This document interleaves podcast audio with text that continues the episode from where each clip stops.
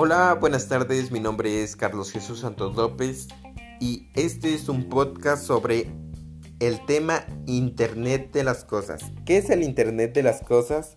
En términos más generales, Internet de las Cosas incluye cualquier objeto o cosa como lo dice su nombre, que pueda conectarse a una red de Internet.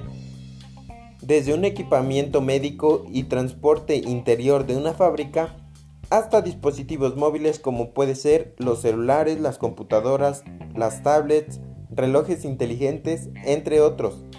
Pero hoy, más específicamente, lo T significa cosas conectadas que están equipadas con sensores, software y otras tecnologías que les permite transmitir y recibir datos hacia y desde otras cosas. Tradicionalmente, la conectividad se conseguía principalmente de Wi-Fi, mientras que hoy en día la 5G y otros tipos de plataformas de red son cada vez más capaces de manejar grandes velocidades y confiabilidad. Por supuesto, todo el propósito de recopilar datos no es solo de tenerlos, sino también de poder usarlos. Una vez que los dispositivos de del OT recopilan y transmiten los datos, el punto último es analizarlos y crear una acción fundamentada. Ahora hablaremos de cómo ha tenido un impacto en nuestro día a día el Internet de las Cosas. Número 1. Compra de cosas. Muchas veces accedemos a algunos productos que queremos tener a través de Internet. Por ejemplo, en las plataformas de Mercado Libre, entre varias que existen. En el punto número 2, reuniones de trabajo o reuniones de la educación. Internet ha facilitado muchos las reuniones o encuentros que se llevan a cabo en el ámbito laboral.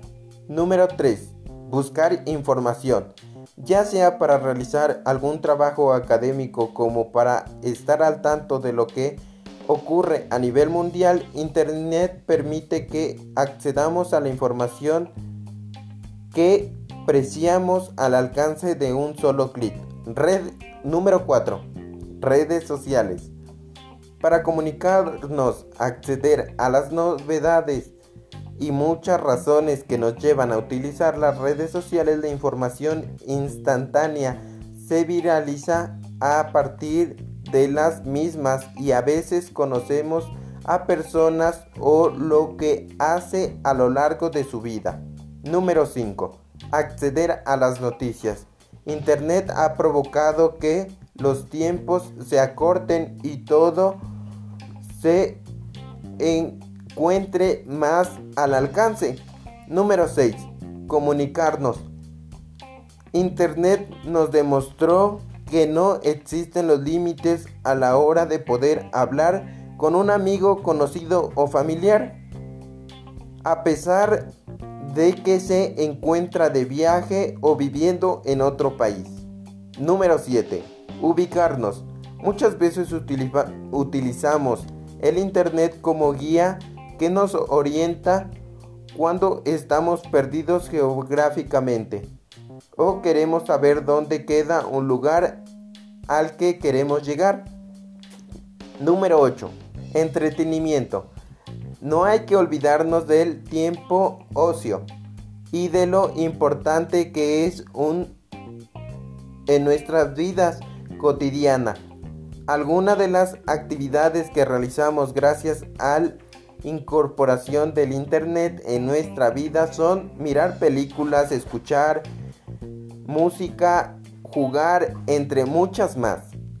Número 9. Conocer otros lugares y culturas. Con Internet no existen las fronteras, no importa si estoy en México o en, otro en otra parte, pero podemos ver documentales, entre otras cosas. Número 10. Probar aplicaciones de diseño. Internet nos facilita mucho cosas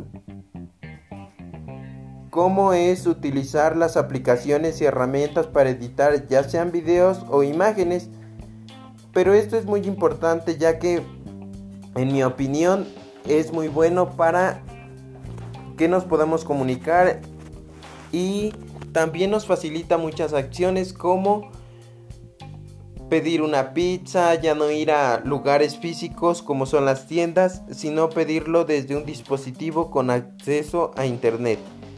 Pues hay muchas cosas que tienen acceso a internet como son linternas, televisiones, como ya lo dije ese rato, los dispositivos, entre muchas cosas, entonces a mí me parece muy bien el, Internet de las cosas porque nos facilita muchas actividades y acciones. Y pues de mi parte sería todo este podcast. Por su atención, muchas gracias.